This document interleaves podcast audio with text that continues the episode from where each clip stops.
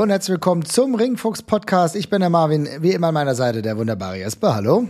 Hallo, guten Abend. Und wir reden heute über das, was jetzt vor einigen Tagen war. Wir treffen uns hier am Dienstagabend und reden über das 16 Karat Gold 2023 der WXW und machen ein kleines Review, Jesper. Eines der Highlights kann ich jetzt schon gleich verraten, war auf jeden Fall, dass wir uns mal wieder gesehen haben. Ja, auf jeden Fall. Das finde ich auch. Also es war sehr, sehr schön, dass man sehr, sehr viele Leute mal wieder sehen konnte. Ich glaube, bis zur Peak waren ja am Samstag 1100 Fans da, viele auch bekannte Gesichter. Wir haben wieder mit der Catch WG so ein bisschen schön gefeiert, unter anderem am Freitag ähm, ein, ich will mal sagen, eine Bolognese verdrückt und das war sehr, sehr lecker. Das hat uns da wieder auf, auf den Damm gebracht, kann man behaupten. Aber die Bolognese war ja nicht das einzige Highlight, Jesper. Und ich würde sagen, wir steigen auch gleich mal ein. Wir reden so ein bisschen über die Highlights, über die Lowlights, vielleicht ein paar größere Überraschungen und gucken, was der Sieger so macht. Aber fang doch mal an und sag mir mal so, so ein paar Highlights, die du so im Herzen mit dir trägst. Ja, ähm, gleich tatsächlich vorweg. Es war für mich, äh, glaube ich, ein Karat mit, also ein sehr, ich will nicht sagen gleichförmig, aber ich glaube, so wenig Peaks und Lowlights hatte ich bisher selten. Also es war also auch erstmal auf einem sehr guten Niveau tatsächlich, hat mir alles super viel Spaß gemacht, aber es gibt nicht so wahnsinnig viele Sachen, die so krass für mich äh, richtig rausragen. Mhm. Es gibt ein paar, aber ansonsten hatte ich immer so viel mehr Spitzen, aber auch viel mehr Sachen, die dann im gleichen Atemzug dagegen abgestunken haben. Und das habe ich dieses Mal relativ wenig, muss ich sagen. Äh, ähm, aber trotzdem gibt es natürlich ein paar Sachen, ähm, die mir besonders viel Spaß gemacht haben. Also ähm, tatsächlich, ich glaube, ich nenne einmal eine Sache vorweg und das ist tatsächlich die ganze Wochenend-Performance von Ahura. Die kann ich schon mal gleich voranstellen. Eines ähm, der Hauptdinge hast du jetzt hier schon genannt, auf jeden Fall, ja. Ja, auf jeden Fall. Aber es ist auch für mich so mit die Breakout-Performance nochmal gewesen, um einfach auch zu bestätigen, dass der Jetpack, den man den angeschnallt hat in den letzten ähm, Monaten, Jahren äh, auch total berechtigt ist. Und ich finde, das war tatsächlich mal eine ähm, Performance über alle drei Tage hinweg, wo er total gezeigt hat, dass er da zurecht steht, dass er da zurecht mit weit oben ist ähm, bei der ganzen, äh, in, der, in der Promotion, bei der ganzen Geschichte.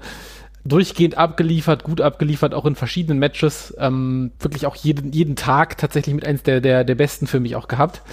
Ähm, und insofern ähm, komplette Breakout-Performance für mich und noch ein Stück weiter als ähm, Main Event Player etabliert. Es kam jetzt, also jetzt eine kleiner Wermutstropfen, Wermutstropfen, wirklich in Anführungszeichen. Ich habe ja damals gesagt, dass ich mir das gewünscht hätte, dass sich das mit Maggot noch ein bisschen länger zieht und mhm. vielleicht jetzt irgendwie nur so ein Zwischenspot gesetzt wird.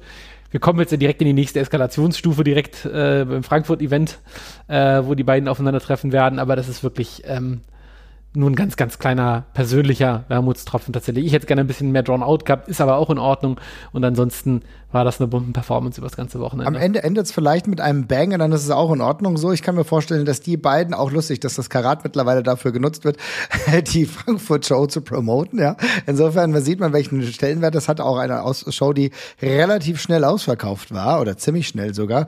Klar, die beiden treten gegeneinander an. Insofern ist das natürlich eine super Sache. Klar, ich kann deine Sichtweise verstehen aber wenn wir generell uns auf Ahura mal fokussieren, dann muss man wirklich sagen, das war an diesem Wochenende unfassbar grandios. Das Viertelfinale Commander Ahura hat mir noch viel, viel besser gefallen als Commander gegen Ares beispielsweise. Da hat man so das Gefühl gehabt, die beiden haben so ihr Ding gemacht, alles gut und schön, aber Ahura so, nee, mit mir nicht. Du willst hier äh, schwachsinnige Spots machen, um es mal böse zu formulieren. Mit mir nicht. Habe ich keinen Bock drauf. Ich bin smarter wie du. Das war eigentlich total geil, wo er ihn total hat ins Leere laufen lassen. Dann natürlich aber auch als ultimativer Heal hat versucht, ihm die Maske abzureißen. Die Crowd äh, hat gekocht. Er hat es wirklich geschafft, als Heal, als Überheal sich zu präsentieren. Und allein dann beispielsweise auch die Promo nach dem Match gegen Irie, wo er dann nochmal Maggot eingesagt hat.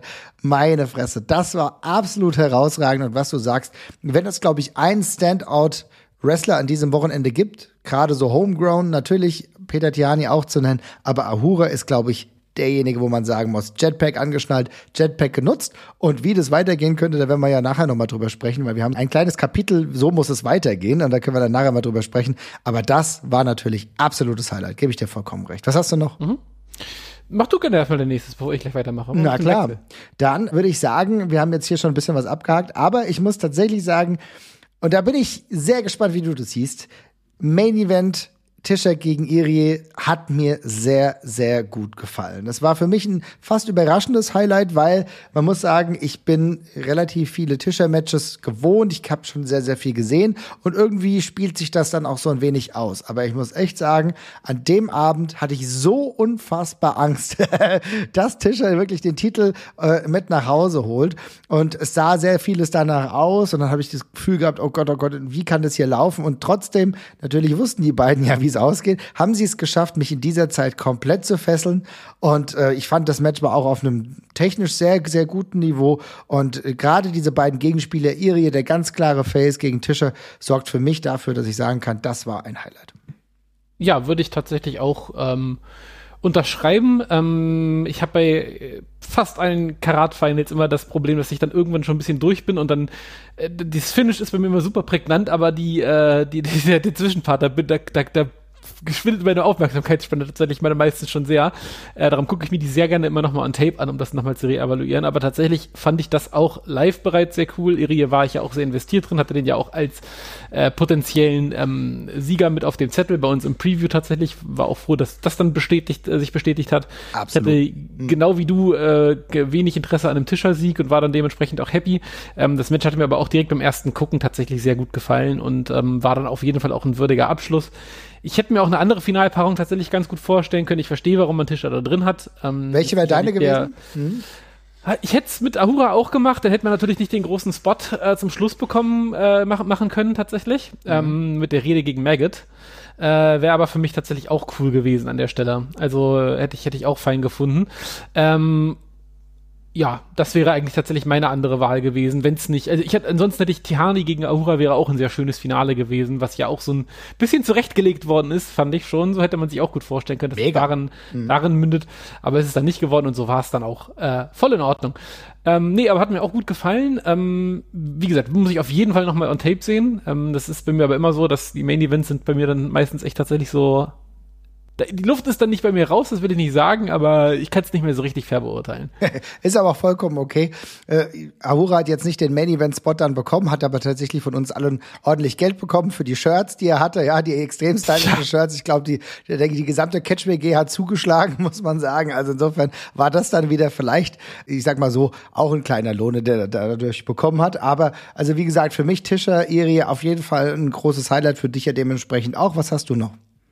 Ich habe tatsächlich äh, auch vom äh, gleichen Tag, glaube ich, auch keine große Überraschung, das äh, vorletzte Bullshit-Match des Abends ist jedes Mal wieder eine große Freude und das war es auch dieses Mal wieder. Ähm, und ich finde es irgendwie dann doch relativ beeindruckend, dass wir uns alle so dran gewöhnt haben, dass da dieses Match kommt jedes Mal mit ja, vier bis sechs Leuten, die jede Menge Quatsch machen und dabei sehr unterhaltsam sind und dass es trotzdem nicht blöd und langweilig ist. Ähm, ich glaube auch immer ein Grund dafür, dass ich jedes Mal dieses Title-Match, dass mir mal von Anfang die Luft raus ist, weil erstmal dieses Match davor kommt, wo sehr, sehr viel passiert und dann kommt, dann muss man wieder in den Drama-Modus reinkommen und ich glaube, darum brauche ich immer so ungefähr bis ins letzte Drittel dieser Karat-Finals, bis ich da dann wieder was fühle.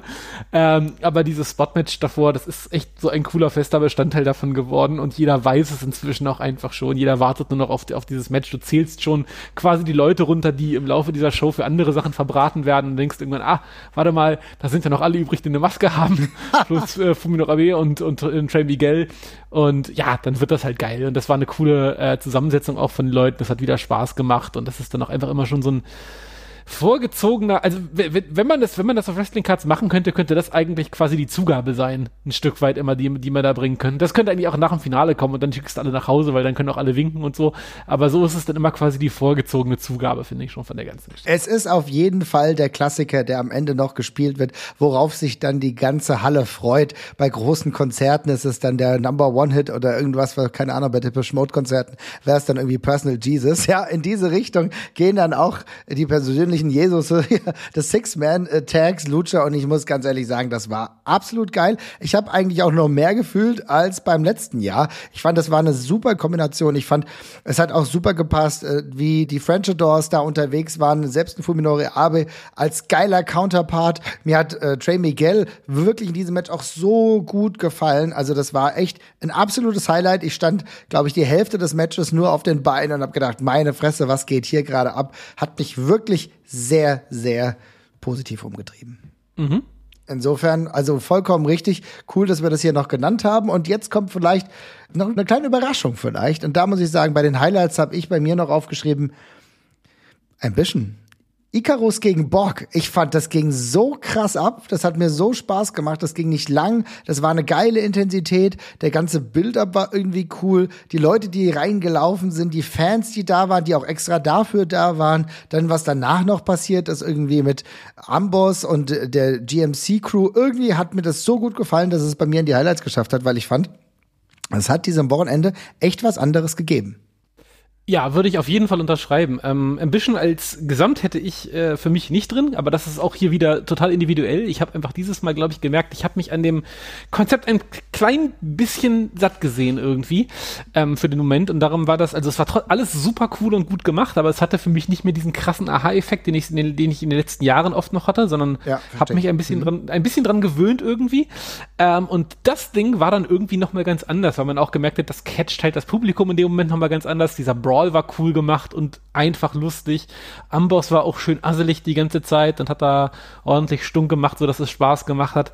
Das hat schon alles sehr gut gepasst und ich fand auch genau wie du, der, äh, die, der äh, Bock hat sich super gut eingefunden direkt.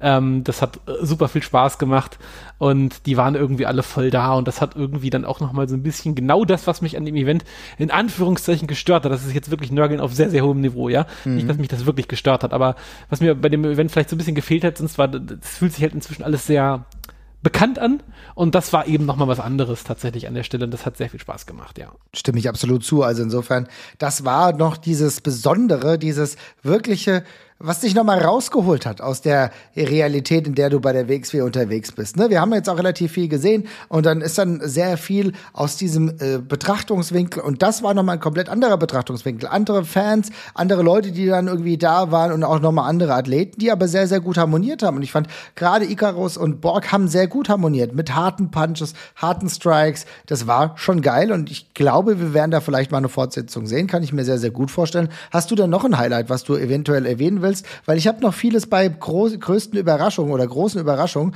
was ich dann auch nochmal positiv erwähne, weil ich das nicht erwartet habe in keiner Art und Weise. Ja, das, das würde ich auch, das würde ich tatsächlich, das würde ich tatsächlich auch gerne, äh, auch gerne so machen. Aber eine Sache würde ich tatsächlich noch nennen, äh, auch gerne. das Tag Team Gauntlet fand ich cool. Mhm. Ähm, will ich auch einmal an der Stelle auch nochmal erwähnen. Also ich, ehrlich gesagt, in dem Moment weiß ich gar nicht, ob die Matchqualität jetzt so sonderlich geil oder großartig war, aber ich liebe einfach Tag Team Gauntlets tatsächlich, weil es einfach sehr viele Wrestler nacheinander sind und immer der Überraschungseffekt live einfach immer cool ist mit verschiedenen Leuten, die reinkommen und dann kommt ein cooles Theme und vielleicht auch nochmal eine komische Tag Team Zusammenstellung wie bei Maggot und Psycho Mike, die dann aber total viel Spaß macht und so. Äh, und dann eben auch um so Leute wie Elia Blum und, und, und äh, Nick Schreier nochmal cool und, und wirksam äh, zu platzieren tatsächlich an der Stelle. Das hat mir, das fand ich mega gut. Ähm, und dann mit Rott und Flott als Sieger und äh, mit einem großen Comeback dann ja tatsächlich an der Stelle auch nochmal auch noch mal cool. Äh, hat mir mega gut gefallen und ähm, hat man ja auch in der Halle gemerkt, dass das super gut angekommen ist in dem Moment, als sie es announced haben. Ähm, also gerne, gerne wieder.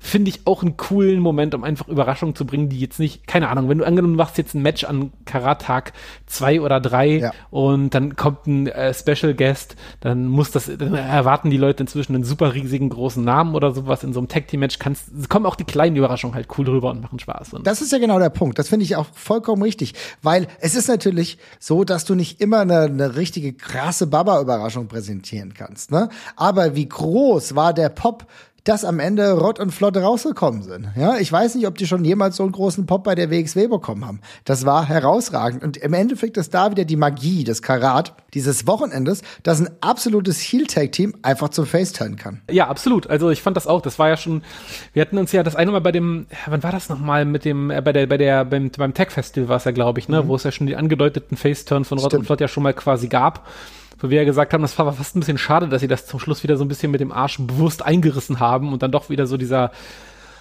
ja, relativ äh, Run, Run by the Numbers Heel-Turn quasi gekommen ist. Mhm. Ähm, aber auch cool, dass das jetzt so gut geklappt hat und das war, hat Spaß gemacht. Und die Leute haben ja auch gewusst, dass sie es dann am nächsten ähm, Mittag zumindest direkt bekommen.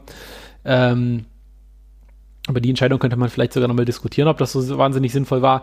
Äh, aber ansonsten super cool und ich, das ist auch eine Matchtypus, der für mich immer auf diese Card kann, weil ich finde, der gibt irgendwie auch so einen schönen, leichten ersten Schuss schon Richtung Oktober, Schrägstrich September zum Tech Festival quasi an der Stelle. Da kriegt man dann irgendwie schon mal gleich ein bisschen Bock drauf. Du, ich finde es total wichtig, genau das, was du sagst. Nämlich, denn es ist ja so, dass du dann die Möglichkeit hast, schon ein bisschen äh, vorausschauend zu agieren. Keine Ahnung, ob Rod und Flott, die jetzt den Tag-Team-Titel nicht gewinnen konnten gegen Amboss, vielleicht aber trotzdem wieder danach streben, daran teilzunehmen beim Tech Festival. Aber zumindest, dass sie jetzt da waren, dass sie gezeigt haben, dass sie wieder als Tag-Team unterwegs sind, das hat schon sau viel geholfen. Und auch ehrlich gesagt, auch sowas wie Rambo und Safir Amin. Ich kannte kannte Safir Amin oder Safar Amin gar nicht davor, ja, aber jetzt sind mhm. die als Tag-Team unterwegs. Man hat sie dadurch eingeführt und dann haben sie dann am Freitag gleich noch zwei weitere Matches gehabt, so, ne? Also im Endeffekt sieht man dann, okay, so kann es dann halt auch funktionieren.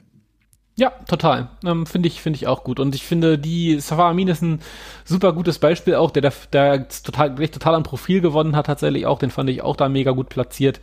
Ähm, aber auch Psycho Mike konnte sich da nochmal zeigen. Also ja, einige haben sich daran ja schon satt gesehen, weil sie den jetzt sehr oft gesehen haben. Ich äh, habe den jetzt, glaube ich, zum hm, zweiten oder dritten Mal gesehen. Für mich ist der ganze Stick noch ziemlich unverbraucht und ich Selbst dann schon, wenn man die Mittagsshow mitmacht. ja, ja. ähm, und ich finde aber, den, das zusammen mit Maggot hat das auch alles gut gepasst. Insofern eine gute Wahl und gerne immer. Oder zumindest in irgendeiner Form, sowas immer, ja. Sehr schön, ja. Da stimme ich auf jeden Fall zu. Das sind so die Highlights, äh, die vielleicht auch so ein bisschen, ich will nicht sagen offensichtlicher waren, aber wo es nochmal ganz krass positiv war und äh, wir das nochmal speziell rausstreichen wollen. Wir kommen gleich noch zu so großen Überraschungen, die uns so positiv gecatcht haben, will aber jetzt natürlich so ein bisschen auch mal so auf die Lowlights kommen. Und da muss ich sagen, da fange ich gerne mal an war es bei mir so, und das ist ein ganz interessantes Phänomen, was ich da festgestellt habe, dass für mich der komplette Tag eins nicht hm. so gezündet hat. Ich fand das nee, Pacing, nicht, ja. die Matches fand ich teilweise zu lang und ich fand ehrlich gesagt, dass ich schon das Gefühl hatte, dass jeder da irgendwie besonders zeigen wollte, äh, was da irgendwie Sache ist und was man da äh, kann und das verstehe ich auch. Ich fand beispielsweise das beste Match war für mich Marsha gegen Abel, das ging auch nur neun Minuten, ja. Ansonsten habe ich das Gefühl gehabt, dass echt zu lang war, aber bei uns im Ringfox Discord, da haben das sehr, sehr viele sehr gut gesehen, aber irgendwie war mein persönlicher Disconnect da noch relativ groß, Jasper damit sind wir aber auch trotzdem nicht alleine. Also ich habe vorhin mal bei Caterage reingeguckt, hat es mich auch mal interessiert. Da steht's, da gibt's irgendwie inzwischen, also beim Deutschen sind es glaube ich fünf Bewertungen und davon sind gibt's zweimal die acht, einmal die sieben, einmal die sechs, einmal die fünf und das finde diese Mittelbewertung auch äh, ja, passt gut. ehrlich gesagt voll legitim und ich muss auch ganz ehrlich sagen, mein größtes Problem sind auch echt die Matchzeiten. Ich finde, es tut diesen Turnieren sau gut, wenn auch mal ein 5 Minuten dabei ist in der ersten Runde und gar nicht unbedingt ein Squash, sondern einfach ein Sprint vielleicht zwischen zwei Wrestlern. Und da waren sehr viele Matches bei, bei denen ich mir gedacht habe, so boah, das hat mir nicht so wahnsinnig viel gegeben jetzt äh, in dem Moment halt irgendwie. Ähm, also gerade, ich, glaube, Tischer gegen Richards mit, mit fast 17 Minuten äh, ist, ein, ist ein Brett. Ähm, Iri gegen Mitterhand. Iri gegen Mitterhand mit, ist mit 17, ja, es hat auch in beiden das nicht unbedingt das Beste rausgebracht. Und Aura und Maggot als Main Event ist auch fein, aber das zum Abschluss von dem Tag, von dem Tag auch nochmal 22 Minuten fand ich auch harte Kost irgendwann. Also es ist einfach auch gar kein Match per se, was jetzt die alleinige in Anführungszeichen Schuld daran trägt, aber vor allem die Kombi, die letzten drei Matches gingen halt irgendwie zusammen fast eine Stunde. Mhm. Und das ist dann einfach ganz schön, ganz schön dickes Brett zu bohren an der Stelle. Und da hätte ich mir zumindest zwischenzeitlich mal was Schnelles auch gewünscht, sei es um jemanden als Gefahr nochmal darzustellen oder eben auch zu zeigen, hier, wenn du nicht aufpasst, ist es halt ganz, ganz, ganz, ganz schnell vorbei. Ähm, und da würde ich mir eigentlich Minimum mal zwei Matches davon wünschen, wo das ein bisschen anders ist oder dergleichen. Das, der erste Match hat, äh, naja, leidet halt allgemein in Anführungszeichen darunter, dass der eben von der Form her halt so aussieht, dass das immer alles einfach nur First-Round-Matches sind an einem sonst super knallbunten Wochenende. Ja. Das ist irgendwann auch ein bisschen ermüdend. Das finde ich bei jeder Wrestling-Show relativ ermüdend und das ist es dann leider auch bei Karat, egal wie hoch die Qualität, äh, Qualität immer ist.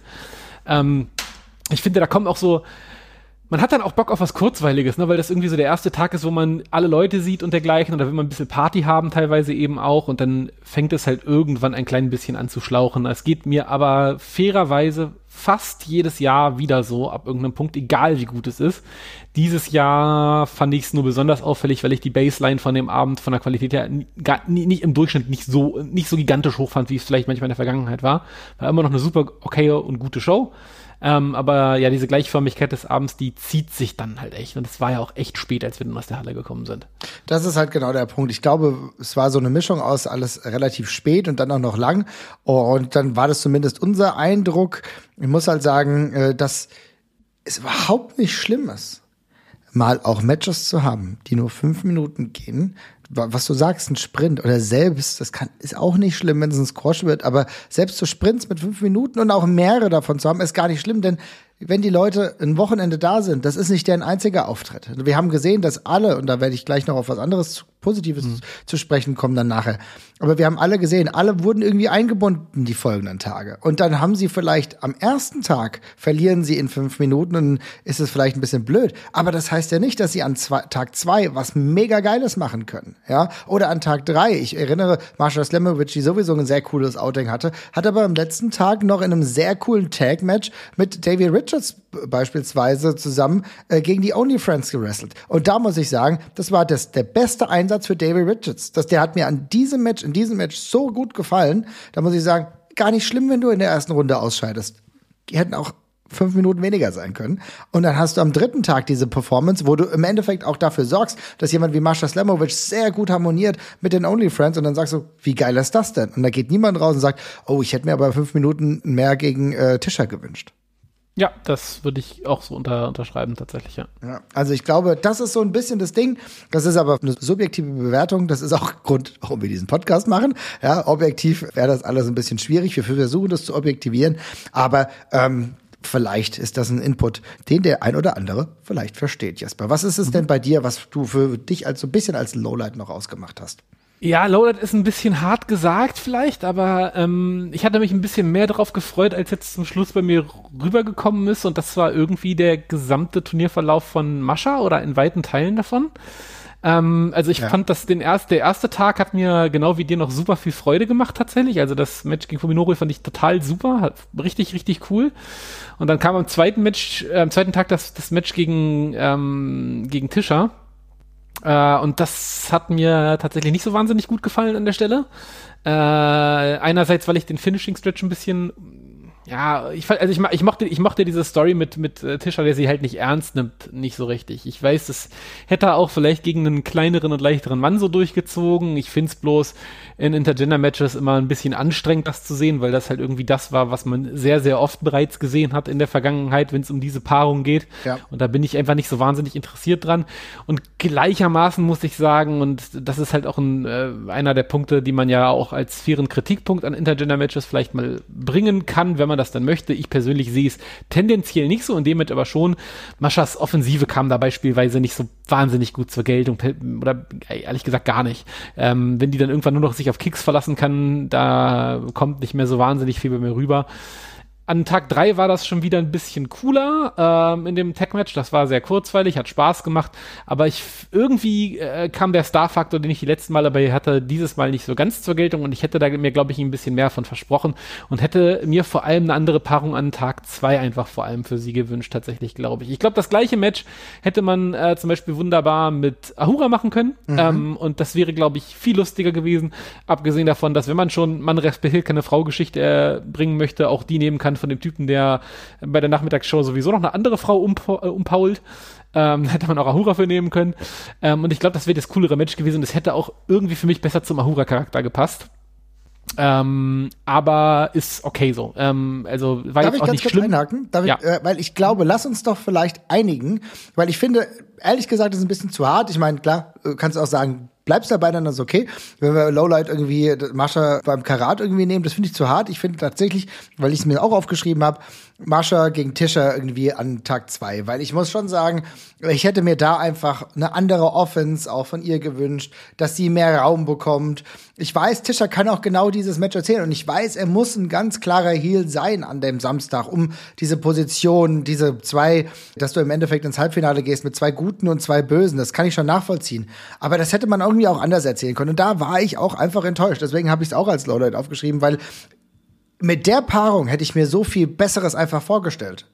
Ja, ja, definitiv. Also, und wie gesagt, ich finde, wenn man den Switch macht mit Ahura gegen äh, Mascha und Tisha gegen Commander, wo du die gleiche Geschichte vielleicht auch noch erzählen kannst, mit jemandem, dessen Offense aber gegen einen so viel größeren Wrestler wie Tisha gut funktioniert bei Commander, mhm. ähm, wäre es, glaube ich, runder gewesen. Aber ja, also wie gesagt, ich, für mich ist es vor allem der Tag zwei. Insofern, ja, äh, können wir uns darauf einigen. Äh, für mich ist aber dieser ganze Superstar-Faktor, den ich bei Mascha die letzten Mal hatte, so ein bisschen gebröckelt jetzt. Ist mhm. jetzt nicht kaputt gegangen oder sonst irgendwas, aber ja, das hat mir tatsächlich nicht nicht gut gefallen an den Tag. Ah ja. Das kann man aber auch mal so sagen, finde ich gut.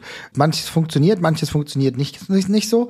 Nicht so funktioniert hat für mich, und da komme ich jetzt zu meinem letzten Lowlight, die Tatsache, dass äh, so schön ich gleich noch über etwas sprechen werde, was an einem Main Event stattfand, es mich doch irritiert zurückgelassen hat, dass wir dann an äh, Tag drei äh, jemanden wieder im Ring gesehen haben, bei dem ich mir in den Wochen zuvor schon deutliche Fragezeichen ähm, gestellt habe und selbige gesehen habe und nicht genau wusste, was jetzt eigentlich genau diese Story bedeutet. Und das ist Levaniel. Und plötzlich ist er wieder da und catcht mittags an Tag drei.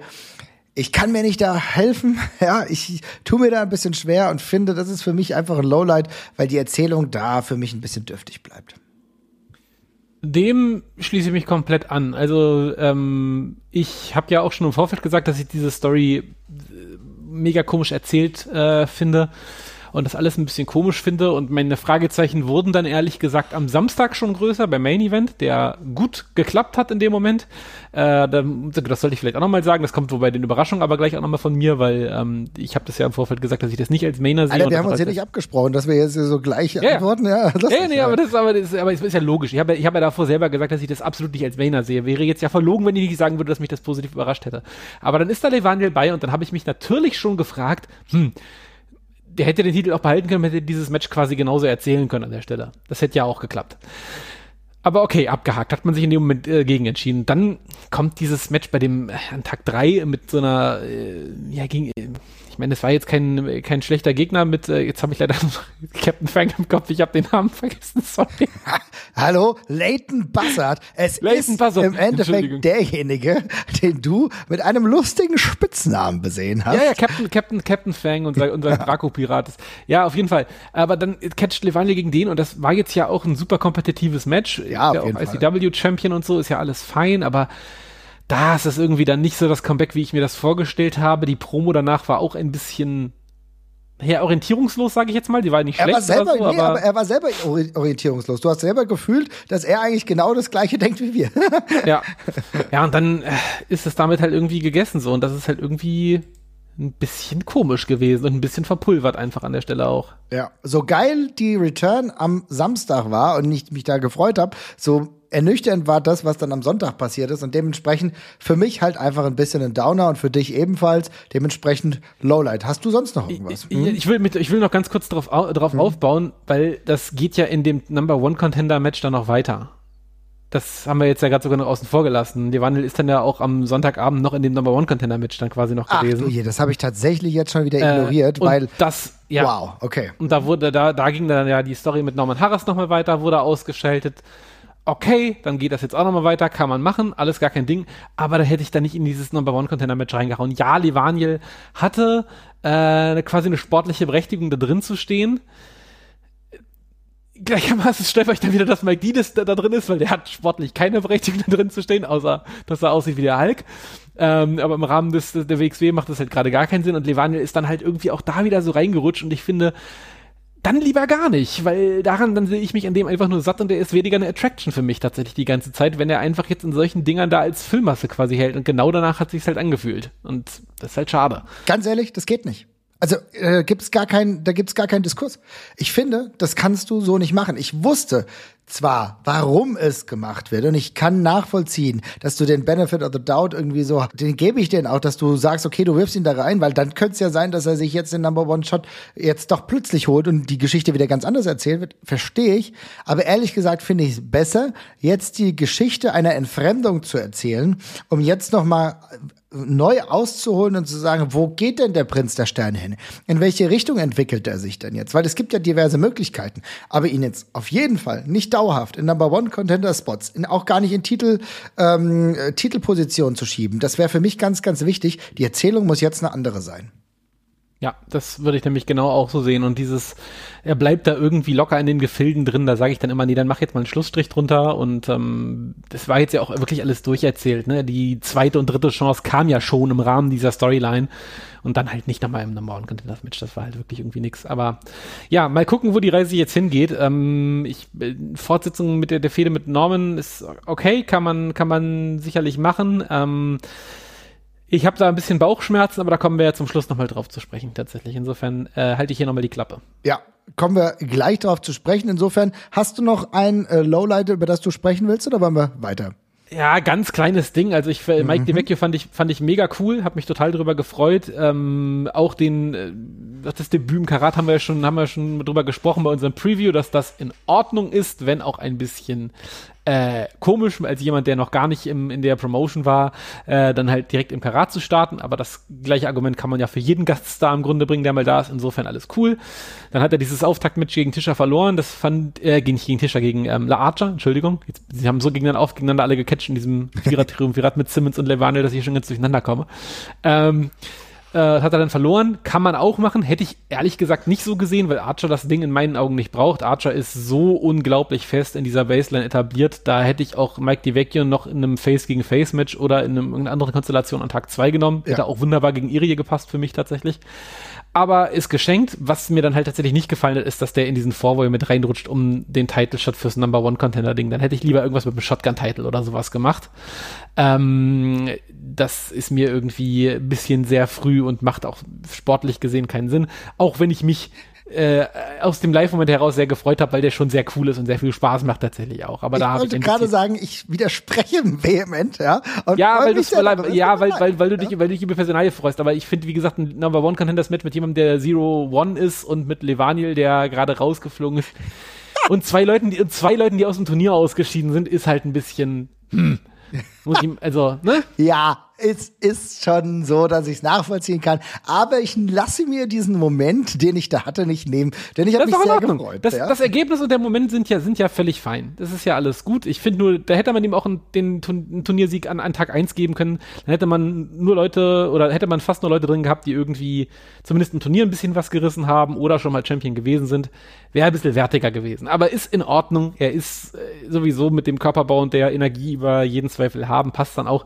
Ich habe mich daran ein bisschen bisschen gestört, aber das liegt, glaube ich, auch daran, dass mich diese Levanil-Sache da schon so ein bisschen abgeturnt hatte. Ja, kann ich absolut nachvollziehen und diese Meinung geht auseinander. Das ist auch in Ordnung. Da könnt ihr uns ja mal schreiben, wie ihr das gesehen ja. habt. Vielleicht. Aber nichts gegen Mike D. Das, und das ist auch völlig in Ordnung, dass der Number One Contender ist. Das ja. will ich nochmal betonen. Das Sehr ist alles gut. fein. Das, das freut mich. Das ist doch schön. Also, das sind so ein bisschen unsere Lowlights gewesen. Jetzt kommen wir zu großen Überraschungen. Und ich glaube, da werde ich eines ansprechen müssen. Und zwar, wir hatten große Bedenken. Wir hatten alle ein bisschen Befürchtung, dass aufgrund der Erhöhung des Main Events am Samstag die gesteckten Erwartungen nicht ganz erfüllt werden können, weil wir in den letzten Jahren herausragende, auch geschichtsträchtige Main Events an Tag zwei hatten. Und äh, ich erinnere an deinen Kommentar im Vorfeld, im Preview, wo das für dich kein Main Event war Bobby gegen Norman Harras. Aber wie sie das gemacht haben, es war Wrestling Trash, um es positiv zu formulieren, und das meine ich auch ganz, ganz positiv, at its finest. Es war Overbooking galore, es war alles drin. Norman Harras als ganz geiler, krasser Heel, den du verlieren sehen wolltest. Es war Bobby Guns, der Face, against all odds und dann kommt plötzlich die Rettung, die Überraschung und was alles reingeworfen wurde. Jörn Simmons war da. Wir haben über Levaniel gesprochen und dann der vielleicht größte Pop, den Michael Knight jemals bekommen hat bislang, seine Return gefeiert. Es war unfassbar, es war für den Abend unfassbar geil und es war für mich mit die größte Überraschung an diesem Wochenende, Jesper. Ja, total. Ich bin mir, also ich war bei einer Sache war ich ein bisschen unsicher, weil ich, also wenn es im Endeffekt gut geklappt hat, dann kannst du natürlich immer leicht sagen, alles richtig gemacht. Ne? Das ist immer so. Wenn, wenn du genau mit dem richtigen Pegel auf die Party kommst, dann war die Party gut, ist alles fein. Ähm, ich bin in dem, ich weiß halt nicht, also es hatte sich so ein bisschen angefühlt, als hätte sich das auch spontan in der Halle einfach so ein bisschen entladen, aber das ist auch okay. Insofern im Endeffekt der Erfolg und die Reaktion geben der da an der Stelle völlig recht. Das hat alles gut funktioniert. Ähm, kannst du alles so machen, war alles cool. Ich hatte einen Heidenspaß an der ganzen Geschichte. Ich verstehe, dass das insbesondere bei den Reaktionen von außen, also ich finde, das ist ein völlig valider Punkt, wenn jemand sagt, ich möchte am Ende von Tag zwei bei Karat soll der wichtigste und größte Titel der Promotion auf dem ähm, äh, auf dem auf dem äh, also Main Event stehen und da möchte ich ein High Quality, High Drama Main Event Wrestling Match im ganz klassischen Sinn haben um den Titel, um das Gold, ja, was ernsthaftes vielleicht auch, dann ist das ja eine völlig legitime Meinung, kann ich total verstehen. Ähm, für mich hat das aber super gut geklappt. Ähm, ich fand das sogar, glaube ich, auch aufgrund des Tag eins ich habe ungefähr, ungefähr, un, ungeheuer viel Bock auf Bullshit gehabt, einfach an dem Tag. Ich wollte möglichst viele, möglichst viel Quatsch sehen, darum habe ich mich auch dann genau. über das, äh, über das Tag-Team äh, Gauntlet auch noch so gefreut, was dann ja, was dann ja auch noch kam. Ähm, Insofern äh, war das für mich genau das Richtige. Ich habe mich auch darüber gefreut, dass da zwei Leute äh, beziehungsweise drei Levane kann man ja, glaube ich, auch noch guten Gewissens dazu zählen, die alle äh, aus der eigenen Promotion äh, kommen. Jörn kann man sogar auch noch tatsächlich, Metahan kann man auch noch dazu zählen. Das einzige, wo kleiner, also bisschen komisch für mich der Einsatz von Metehan, aber da, den hätten wir gerade ehrlich gesagt auch noch bei den Lowlights aufzählen können, gar nicht irgendwie aufgrund seiner Leistung oder sowas, sondern einfach aufgrund des Einsatzes als inzwischen finde ich sehr random Manager tatsächlich, äh, was dann in dem Match tatsächlich auch nochmal so war, das war so ein kleines Fragezeichen für mich, aber der Rest war cool und lustig und hat Spaß gemacht, gab genug witzige Momente und coole Momente auch mit dem Jörn-Eingriff, äh, den glaube ich die wenigsten so haben kommen sehen, mit dem Michael Knight-Eingriff, der genau. rückbetrachtend voll logisch ist, den ich aber für dieses Match überhaupt nicht auf dem Zettel hatte tatsächlich. Das ist mir irgendwie, ich, ja, weil der ja auch zuletzt ein bisschen raus war. Insofern hat das alles super gut gepasst und ich finde, die Reaktionen haben es auch alle komplett hergegeben und ich finde, das war eine Art von Match, die dem Abend auch sonst gefehlt hätte. Und dann ist es im Main Event halt so, wie gesagt, darüber kann man streiten. Ich finde auch, das ist ein valider Kritikpunkt, wenn man den hat. Für mich ist er nicht so relevant und von jetzt doch cool und sehe mich eines Besseren belehrt. Alles, alles gut. Alles gut meinerseits, wie ja, man auf Twitter so schön sagt. Ja, das ist natürlich auch genau das. Ich muss sagen, ich wollte an diesem Tag, was du ja auch schon angedeutet hast, das Chaos. Ja, wir hatten an Tag eins hatten wir ein sehr strukturiertes, klares Tournament. Wir hatten ganz klar Match für Match für Match und was uns ja auch ne, gewisse Längen beschert hat. Und an Tag zwei wollte ich das komplette Gegenteil. Ich wollte den Wahnsinn, weil auch das macht natürlich ein Karat aus, dass das Unvorhergesehene passieren kann, dass Dinge passieren können, äh, die wir nicht erwarten und die vielleicht sich irgendwie noch ergeben. Und das fing dann ja auch an. Es fing auch an, dass ähm, der Disco Frankie, ja, der Disco King Frankie, äh, mal wieder äh, das Karatlied gesungen hat. Und da war der Wahnsinn schon so ein bisschen da. Das hat sich in den Main Event gezogen. Ich kann jeden nachvollziehen, der sagt, ah, ich hätte mir ein wrestlerisch klares astreines Match gewünscht im Main Event, alles okay. Aber ich finde, das ist auch der Wahnsinn, der mal dazugehört und der die WXW auch so ein bisschen dazu macht, weil im Endeffekt siehst du dann, wie viele Leute irgendwie damit reinspielen, wer alles im WXW-Roster ist. Das gehört irgendwie für mich dazu. Dementsprechend fand ich das absolut mega. Insofern Guckt euch das gerne nochmal an, aber ich kann auch euch jetzt schon sagen, es war eine Live-Experience. Und das ist genau der Punkt. Natürlich kann man sich das auch angucken und die WXW mit ihrer tollen, mit, das will ich auch nochmal ganz kurz erwähnen. Wir haben das nicht in den Highlights irgendwie gerade gemacht, aber liebe Leute, wie viele Leute da rumwuseln, wie geil die Kamerasachen schon sind, wie geil die Leute sind, die das alles schon machen, die schon die ganzen Tage am Start waren, die schon bei Inner Circle, Inner Circle habe ich mir jetzt schon nochmal angeguckt, da siehst du die ganze Qualität und das wird die Endproduktion, wenn ihr euch das dann bei YouTube anschaut bei WXW, auch werdet ihr immer sehen, was sie da reinbuttert, mit wie vielen Kameras die arbeiten, um das höchstmögliche an Qualität da abzuliefern. Insofern, das ist auch ein absolutes Highlight. Und Trotzdem sage ich, dass der Main Event ein Live-Erlebnis war. ja. Insofern hast du denn noch eine große Überraschung? Ich habe noch ein paar insofern. Äh, mach gerne noch mal eine. Ich muss gerade noch mal ganz kurz äh, in meinen Unterlagen wühlen. Ich habe noch irgendwas auf. Auf jeden Fall. Eine große Überraschung war für mich, und das ist ehrlich gesagt ganz grundsätzlich gesprochen, dass es bei den Fly-Ins und grundsätzlich bei den Teilnehmern keine Enttäuschungen gab. Denn es hatte ich total häufig. Ich meine, du hast ja mit Marshall so ein bisschen anders, aber das würde ich trotzdem eine andere Richtung schieben. Ich habe das Gefühl gehabt, dass es so geil auf einem Niveau war, dass du jeden noch irgendwie gebrauchen konntest. Ich, ich weiß, auch da ging die Meinung letztes Jahr auseinander. Ich war kein AC Romero-Fan. Das hat für mich hat für mich ehrlich gesagt in dieser Struktur des Turniers nicht wirklich viel gegeben. Und dann war er noch da und dann war er irgendwie dann in den Matches, aber das hat für mich nicht geflutscht. Ich fand beispielsweise, wie das dieses Jahr war, dass du jeden noch irgendwie einsetzen konntest, dass ein Trey Miguel nochmal so eine, auch eine geile Standout-Performance an Tag drei hat. Das beispielsweise ein Akira herausragend an diesem letzten, was du schon gesagt hast, in dem letzten Four-Way nochmal war, wo er nochmal richtig gezeigt, was der alles drauf hat, wie geil es ist, wie er auch wertig diesem Produkt noch was geben kann. Das hat mir so gut gefallen, dass ich sagen muss, für mich eigentlich eine Überraschung, dass von den ganzen Turnierteilnehmern halt diesmal keiner irgendwie abgefallen ist. Ja, das, das kann man auf jeden Fall sagen. Also ich meine, mit äh, AC Romero hast du dir jetzt auch, glaube ich, das äh, krasseste Negativbeispiel der letzten Jahre, glaube ich, rausgesucht. Äh, ich glaube, der wirklich, wenn man jetzt mal von der äh, physischen Komponente abbringt, den nicht so wahnsinnig viel reingebracht hat tatsächlich. Ich würde so eine kleine Einschränkung dahergeben, jetzt gerade in den äh, letzten Match oder in dem vorletzten Match an Tag drei nochmal zu brillieren, ist jetzt auch sag ich mal, also cool und so, aber das ist jetzt auch, das, das, das können, glaube ich, auch viele. Ne? Das sind dankbare Voraussetzungen. Ähm, ich muss jetzt sagen, Trey Miguel und Davey Richards sind für mich beide so ein bisschen, waren von Anfang an announced als okay für mich so und nehme ich mit, äh, aber habe mich nicht wahnsinnig drauf gefreut und das ist weitestgehend auch bei mir so geblieben tatsächlich. Also ich habe von den beiden jetzt nicht so wahnsinnig viel mitgenommen tatsächlich. Davey Richards ist halt aber auch an einem komischen Punkt in der Karriere, weil er immer noch aussieht wie ein absoluter Superstar, aber er catcht eben immer noch wie Davy Richards und ich habe auch das Gefühl, der fällt in der Wahrnehmung irgendwie doch ziemlich genau bei zwischen zwei Generationen gerade. Also ich habe das Gefühl, für uns ist das noch ein großer Name, für viele Jüngere aber schon gar nicht mehr so. Mhm. Ähm, das ist so ein bisschen der Eindruck, den ich habe. Ich habe auf jeden Fall nicht so einen krassen Bass gespielt, als der in die Halle gekommen ist und dergleichen. Und ähm, so ein richtiger krasser aktueller Superstar der fehlt natürlich gerade auf den Karten, aber wir haben ja auch schon mal lange darüber gesprochen, dass das eben auch gerade schwierig bis unmöglich umzusetzen ist aufgrund der derzeitigen Landschaft im Indie-Wrestling und das einfach nicht mehr so geht, dass man wie früher mal, äh, und ich sage das jetzt ganz salopp, äh, einfach mal einen Cody Rhodes holen konnte, der der unumstritten das größte Indie-Star gerade war, den es gab. So, ne? Das ist halt einfach schwierig gerade. Mhm. Ähm, aber wie du schon sagst, auch die fallen nicht ab. Also die sind da, man findet noch Verwendungszwecke für die. Bei David Richards habe ich mich dann an Tag drei fast ein bisschen geärgert, weil in diesem Tag-Team-Match war der auf einmal so lustig und genau. so und hat auf einmal sowas ausgewirkt, wo ich mir dachte, warum was war denn damit in den letzten, wo war das in den letzten zwei Tagen? So, so geht's doch so. Aber deswegen ähm, hat es genau. mich auch so positiv überrascht. Das ist ja genau der Aspekt. Denn ich finde, ehrlich gesagt, hat mich ein Trey Miguel, den ich am Anfang also mich hat das Freitagsmatch nicht so gejuckt, muss ich ganz ehrlich sagen. Das war für mich war alles okay und okay.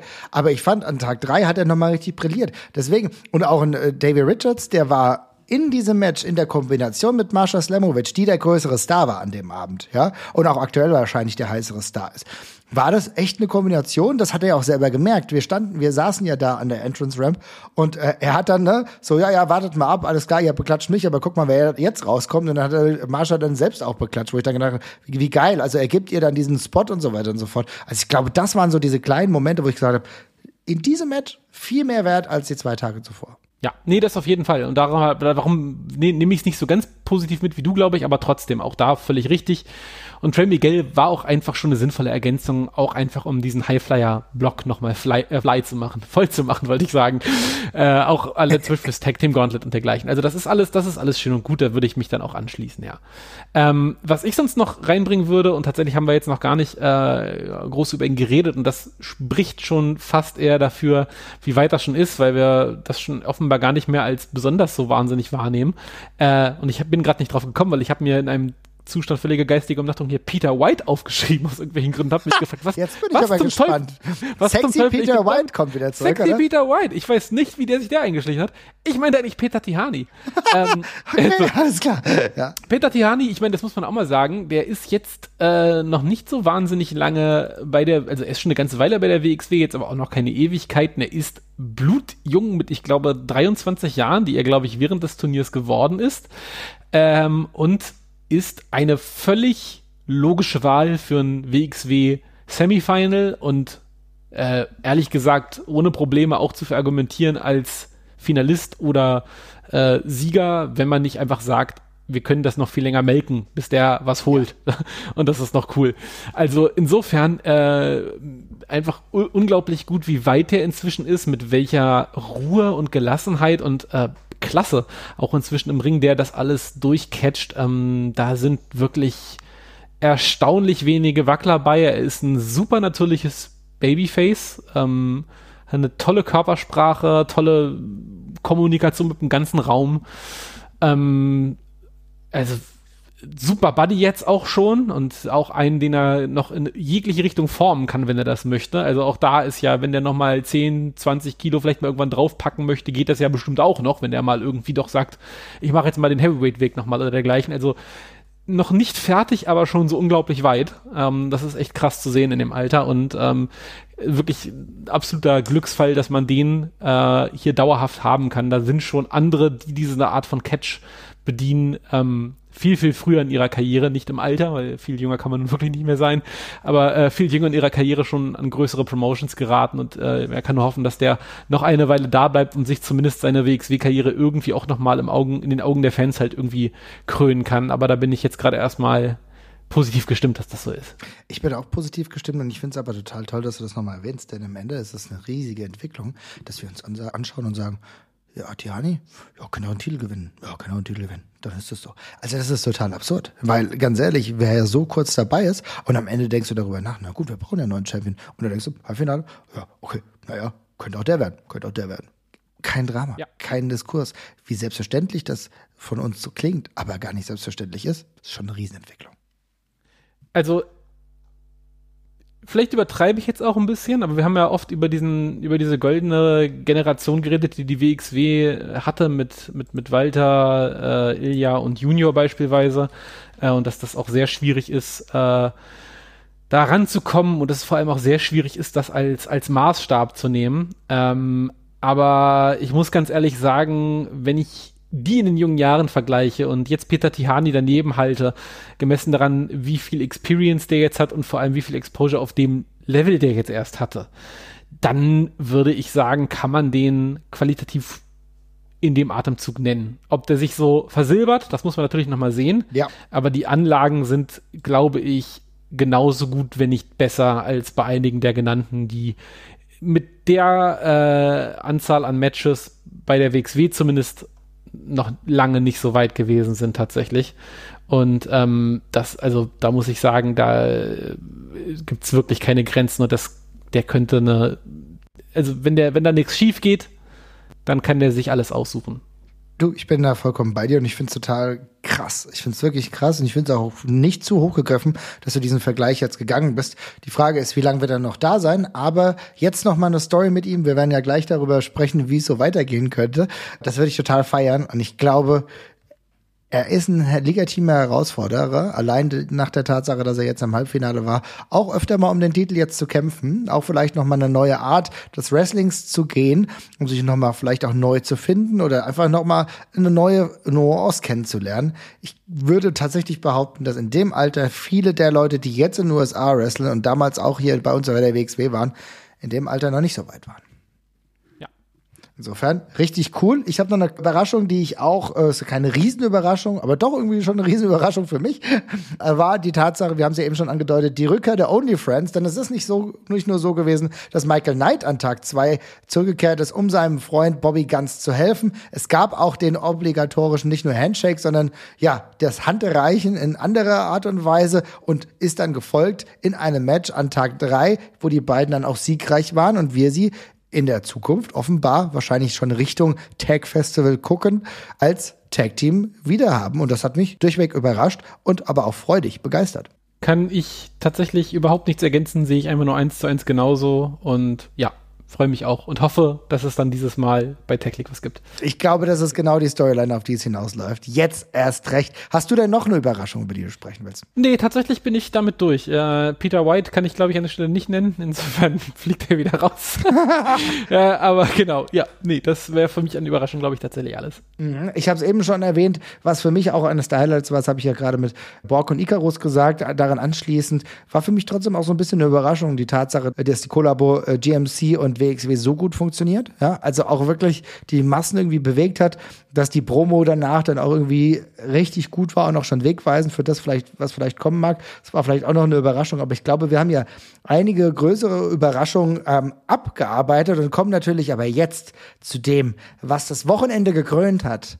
Und wo wir drauf blicken können und hoffen natürlich, dass er eine Weile WXW Champion bleibt. Und zwar Shigehiro Irie ist der neue WXW Champion und gleichzeitig auch Karatsieger 2023. Nach all den Jahren, wo er es versucht hat, am Karat nicht nur teilzunehmen, sondern auch weiterzukommen. Zuletzt Halbfinale. Dann war er beim Tag Festival, hat es probiert. Und jetzt hat es endlich geklappt. Er ist sowohl Champion als auch Karat Champion. Und für uns, glaube ich, auch eine große Erlösung, kann man sagen. Also ich will nicht sagen, ich habe es gesagt, aber ich habe es gesagt. Das Hast du wohl gesagt? aber nee, ich bin auch mega happy aus ganz vielerlei Gründen. Also einerseits, äh, weil Iria einfach sehr cool ist und schon lange bei uns ist und immer wieder da ist und ich diese Mainstay äh, Fly-Ins mag, wie die mit denen WXW ja auch eine super lange Historie hat, sei es ein, auf jeden Fall, sei es ein hm? Hero, sei es ein Mike Bailey und seien es viele andere, die wir immer wieder und wieder sehen durften und Iria ähm, sehr schön bei sonst einem etwas spärlicher gewordenen Japan-Influx in der WXW tatsächlich auch. Ähm, und da bin ich mega froh drüber. Ich bin auch genau wie du froh, dass es diesen Main-Event-Zyklus durchbrochen hat und gar nicht irgendwie äh, böse gemeint gegen äh, einen Archer oder gegen einen Simmons oder gegen einen Levaniel, die alle völlig würdige Champions waren oder auch der oder auch Tischer, ähm, der das hätte auch wieder werden können alles fein, aber ich finde manchmal, es tut so ein Reset einfach einer Division sehr gut. Äh, auch damit jemand mal diesen Titel von wem anders gewinnen kann und das nicht andauernd so wirkt, als würde man in der eigenen Suppe schwimmen. Und auch, weil es einfach cool ist zu wissen, dass wir Irie jetzt zumindest noch ein paar Mal sehen werden, aller Voraussicht nach. Er ist ja noch eine Weile in Europa, glaube ich, auch announced jetzt nacheinander. Tut so ein bisschen rum, bis wohin das jetzt gerade geht, weiß ich gar nicht. Das letzte Mal, als ich reingeguckt habe, waren es, glaube ich, nur vier, sechs Wochen oder sonst irgendwas. Aber das lässt sich ja noch problemlos gegebenenfalls auch noch ausbauen.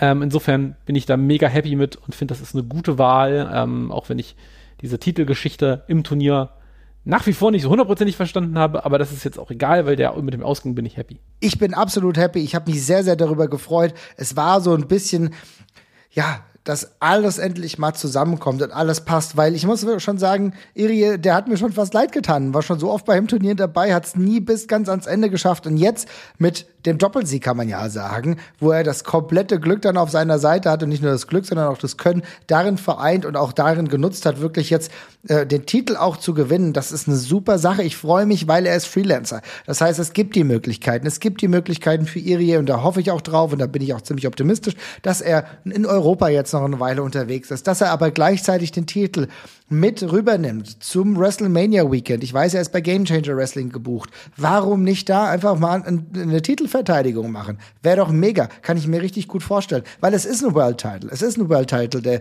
WXW. Und den mal wieder über, äh, übersee zu verteidigen, dementsprechend auch gegen andere Gegner, vielleicht einen Gegner dann wieder hierher zu holen und dann ein paar Mal hier zu sein. Gegen Mike D wird's eine Verteidigung auf jeden Fall geben, wissen wir da kann er auf jeden Fall vielleicht den Titel auch verteidigen. Und dann kommen wir so ein Mittelfristprogramm, Mittelfristprogramm, mal schauen, ob 30er dann schon fit ist oder ob es dann noch jemand anderen äh, gibt, der ihn bringt. Aber als Face hat er natürlich jetzt auch wieder die Möglichkeiten, gegen sich so viele Heels irgendwie äh, zur Wehr zu setzen. Das ist richtig, richtig cool und ich freue mich auf alles, was da kommen mag.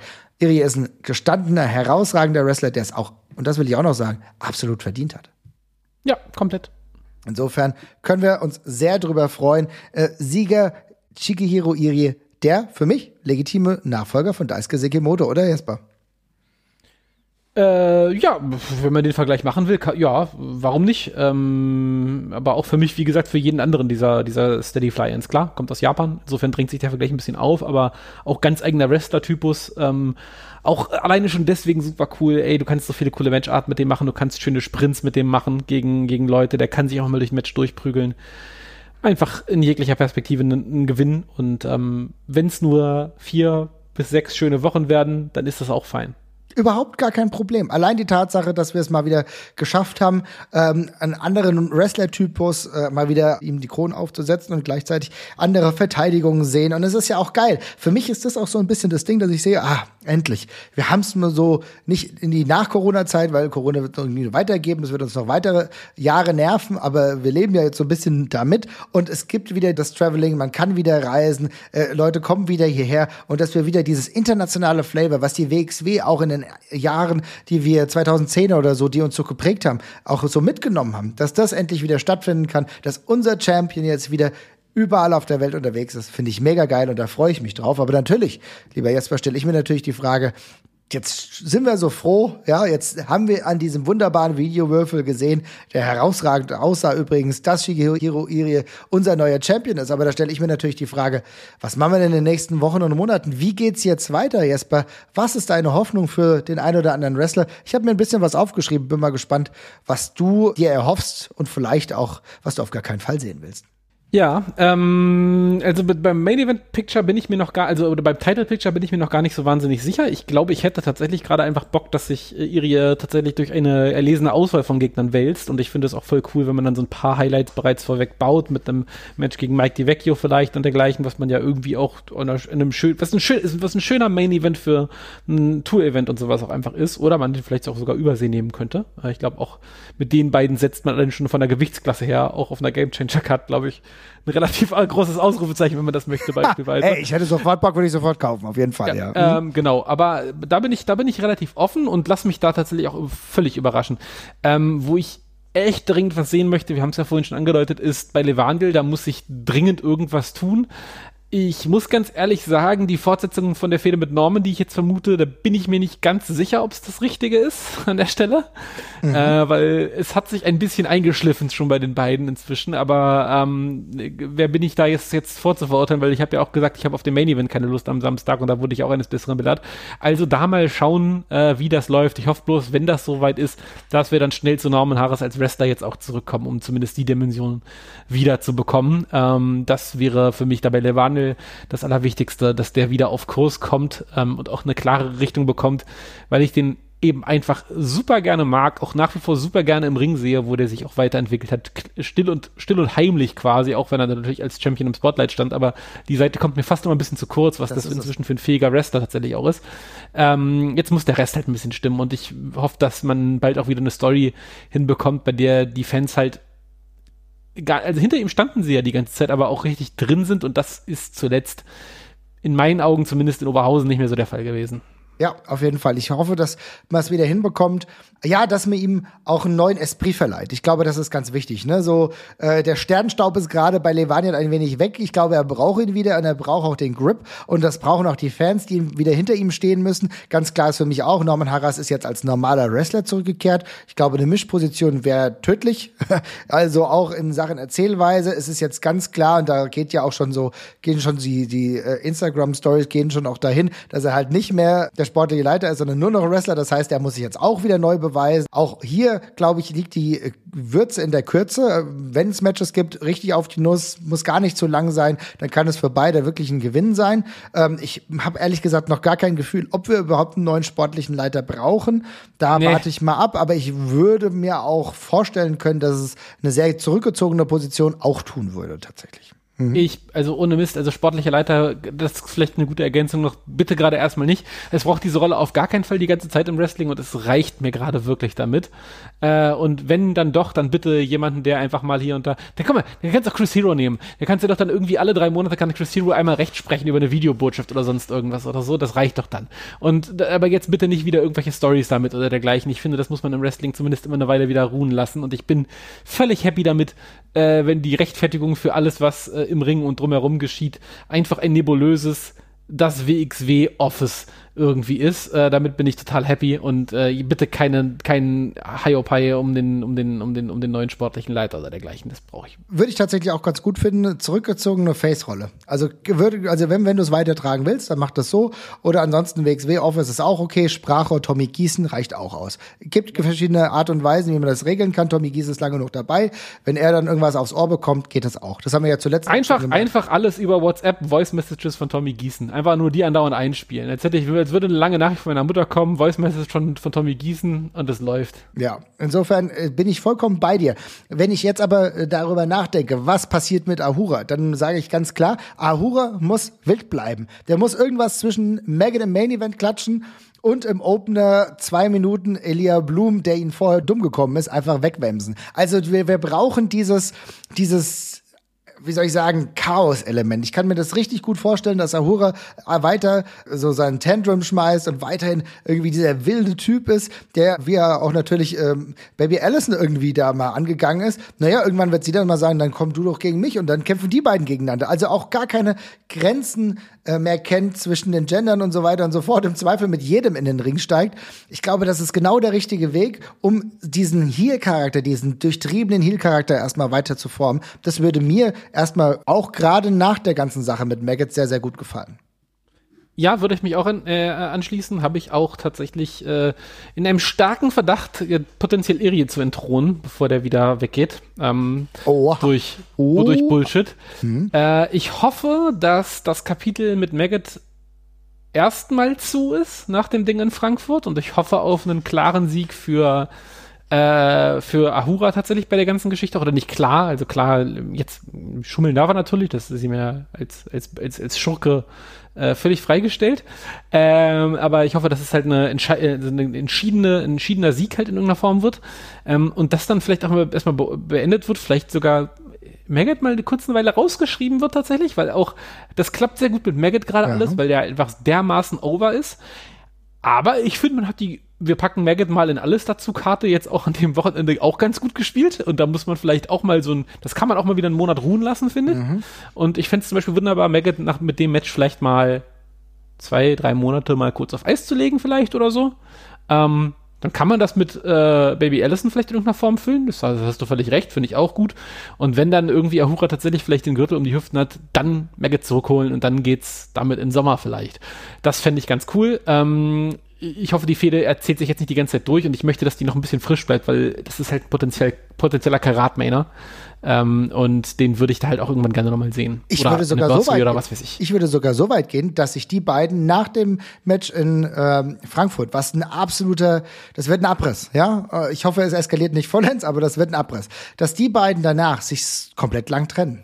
Also auch voneinander äh, Storyline-technisch so lange getrennt bleiben, bis es genau dazu kommt, was du sagst, dass einer von beiden dann einen Titel hat. Und ich würde eigentlich die auch so lange dann noch trennen. Ich würde über den Sommer, ich finde es total eine gute Idee, dass du mit Maggot beispielsweise es erstmal so machst, dass äh, du machen vielleicht einen Monat auch noch raus und dann kommt er wieder, aber dass er dann erstmal mit anderen was zu tun hat. Ich kann mir hier tatsächlich ein Programm gut vorstellen, sogar vielleicht gegen Archer, ne? Archer, der immer so, ah, was willst du? Ich bin hier irgendwie 1,85 Meter, bin ein Riesentyp und Maggot, du bist noch nicht mal 1,80, was willst du überhaupt, ne? Du kleine Made. Und dann, weil keine Ahnung, der nicht für voll nimmt und dass es dann diesen Contest gibt oder vielleicht gegen Tischer, kann ich mir super vorstellen. So die wrestlerische Seite von Maggot auch nochmal gegen Tischer mehr rauskitzeln, kann ich mir auch vorstellen. So Tischer, der muss auch seinen Heel-Status noch weiter implementieren. Gegen einen krassen Face wie Maggot wäre das mal eine interessante Paarung, die wir so auf dem Niveau noch nicht hatten. Kann ich mir sehr gut vorstellen. Und dann erst dazu kommt, also wenn beide ihren Weg dann erzählt haben und vielleicht ist es dann so, dass Ah- Ahura irgendwie im Herbst oder im Winter dann wirklich Champion ist und dass beide dann vielleicht zum nächsten Karat wieder der Weg zusammengeführt wird und dann auf Main Event Skala wäre mega.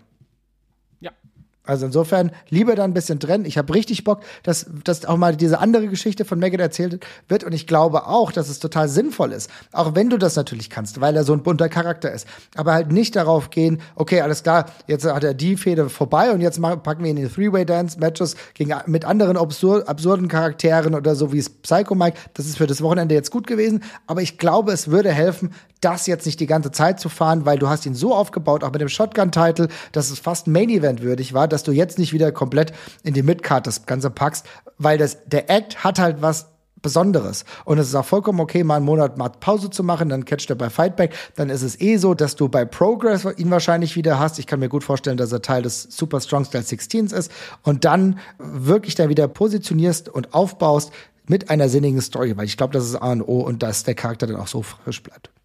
Ja, auf jeden Fall. Also insofern, das sind äh, zwei Namen, über die wir hier viel sprechen, weil sie uns aber auch viel bedeuten und weil das mit die stringentesten Erzählungen in der letzten Zeit halt einfach waren. Ich finde, äh, was ebenfalls eine Geschichte sein sollte, die jetzt weiter erzählt wird, wir haben das am Wochenende gesehen, wir haben am Sonntag gesehen, wie krass äh, Robert Dreisker Anil Marek, ja man könnte schon sagen, erniedrigt hat in einer äh, Promo, die irgendwas zwischen wow, wow, wow und ein bisschen cringe war. also ich glaube, da scheiden sich so ein bisschen die Geister. Ich kann schon sagen, bei dir war eher so ein bisschen, oh, das ist aber jetzt sehr unangenehm, ne? Ja, ich fand es ein bisschen sehr cringy, aber das ist also, ähm, ich, wir haben, also mein, also abgesehen von der, ähm, von dem Dialog bin ich auch mit, mit Animari gerade noch nicht so weit wieder, muss ich sagen. Das, es geht mir alles, also ich, mir fehlt da gerade noch so ein bisschen der Unterbau, der logische, nach der, nach der Rückkehr. Ähm, darum war ich da nicht so ganz involviert wieder, aber das ist, glaube ich, gut zu fixen, weil der ist, ist ja ein guter Junge, den haben wir ja auch schon rauf und runter gelobt hier in dem Podcast. Ähm, insofern äh, kann man das auf Kurs bringen. Ich war davon an den Wochenende ein bisschen überrascht, äh, auch von der Dramatik, mit der das Ganze stattgefunden hat. Da war ich ein bisschen raus.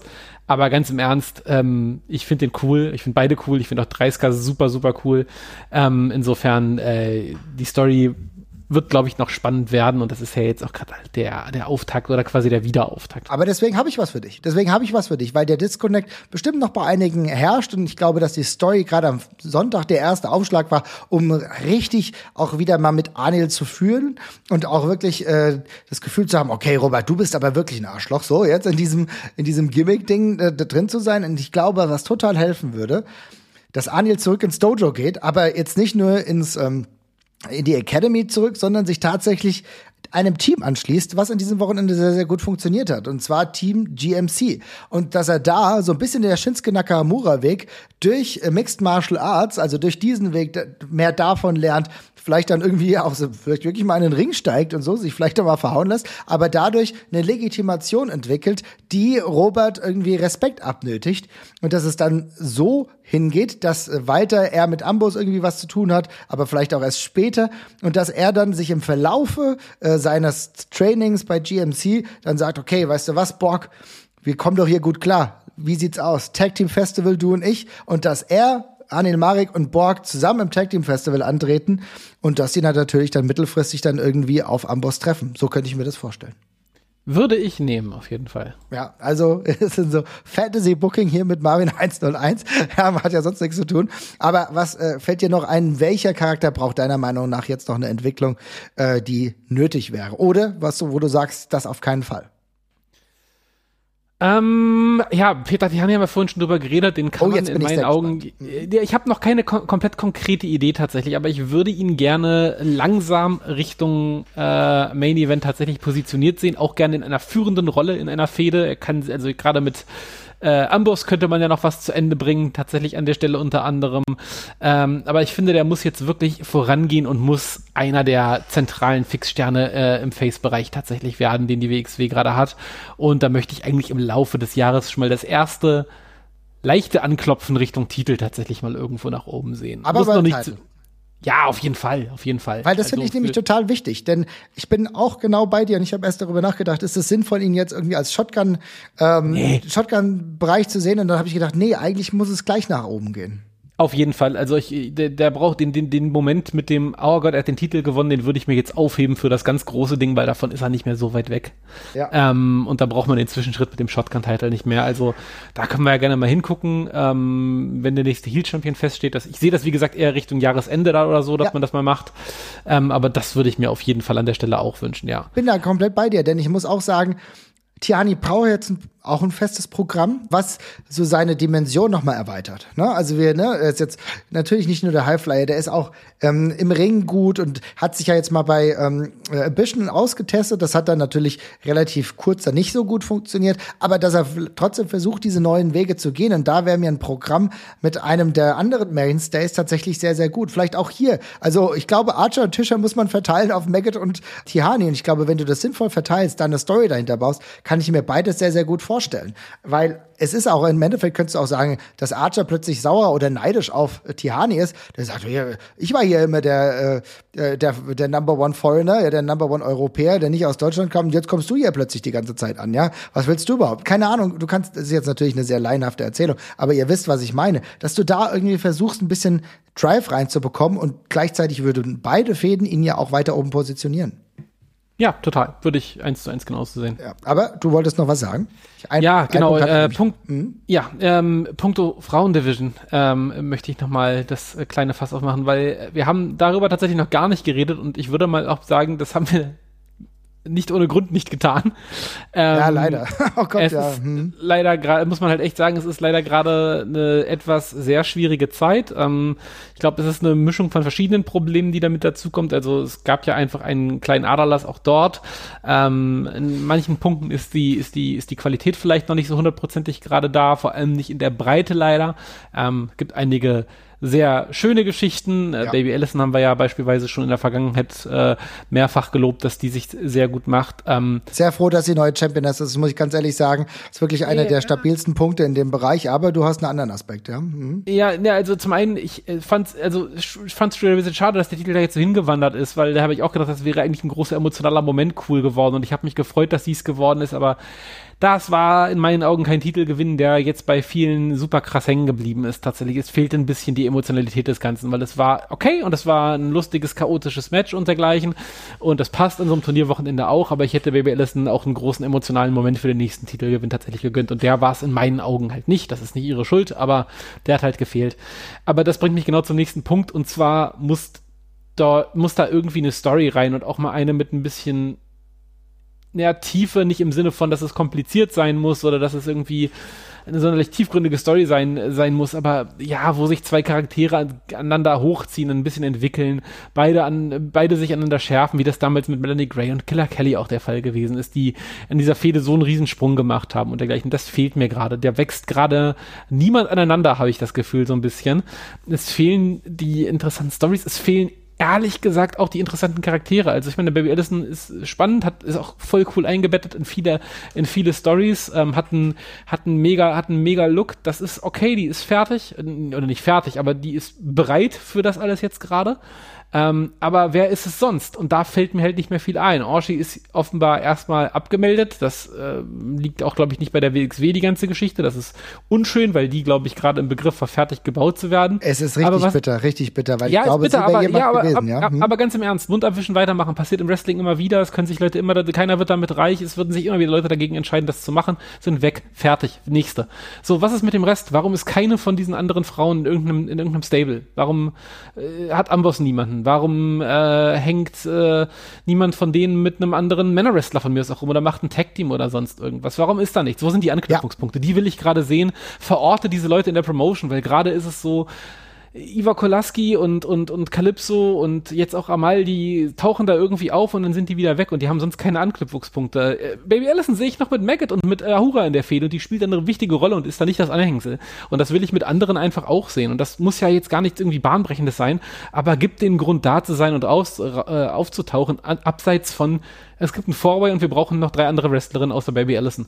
Und äh, Alyssa Inc., jetzt in unserem Fall, die ja auch noch Champion war, tatsächlich auch eine Titelrun, der jetzt nicht sonderlich viel gebracht hat, würde ich mal vorsichtig sagen wollen, außer Alyssa Inc. mit reinzubringen tatsächlich, aber ich finde, da war auch noch viel äh, Luft nach oben tatsächlich. Ja, aber das ist ja genau ähm, genau der Punkt. Aber ja. da will ich ganz kurz rein, weil ich finde, das ist ganz, ganz ähm, bedeutsam zu zeigen, dass du eine Mehrdimensionalität der Charaktere einfach brauchst, um zu connecten. Und das haben wir bei Baby Allison auf jeden Fall gemerkt. Da sind wir dabei. Und ehrlich gesagt, eine Person, die es am meisten schafft, neben äh, Baby Allison, ist tatsächlich Ava Everett. Ja, die ja. immer, wenn sie da ist, mit ihrer Gestikulierung, mit ihren Grimassen, mit ihrer Deutlichkeit, wie sie uns zeigt, wie sie gerade fühlt, mit ihrem Humor.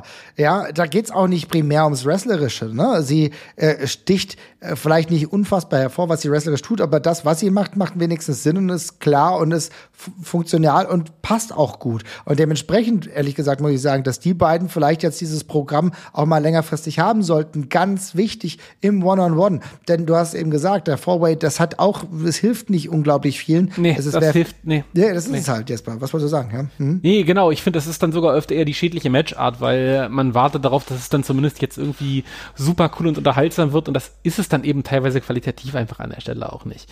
Und ja. ähm, ja, da muss halt irgendwie ein bisschen mehr her. Und ich, äh, keine Ahnung, ich ähm, Linse halt so ein bisschen neidisch irgendwie zu Project Nova rüber, die da jetzt irgendwie eine äh, große Frauenshow tatsächlich auch machen und so. Und ich habe mir jetzt halt auch gedacht, ob so ein Femme Fatale für die WXW nicht vielleicht der wichtigere Punkt gewesen wäre als äh, als ein Ambition jetzt gerade in dieser Zeit beispielsweise. Ähm, ja, ich hoffe einfach, da, da, da, da kommt bald was eine Calypso, da sehe ich gerade noch Potenzial, dass die noch ein bisschen mehr machen könnte. Die fand ich immer ganz cool und ich finde, die bringt was Eigenes mit. Äh, aber der, die ist für mich als Charakter bisher noch eine, eine absolute, absolut unbeschriebenes Blatt, muss ich sagen. Ähm, da habe ich noch in der WX wenig viel von gesehen jetzt. Ja.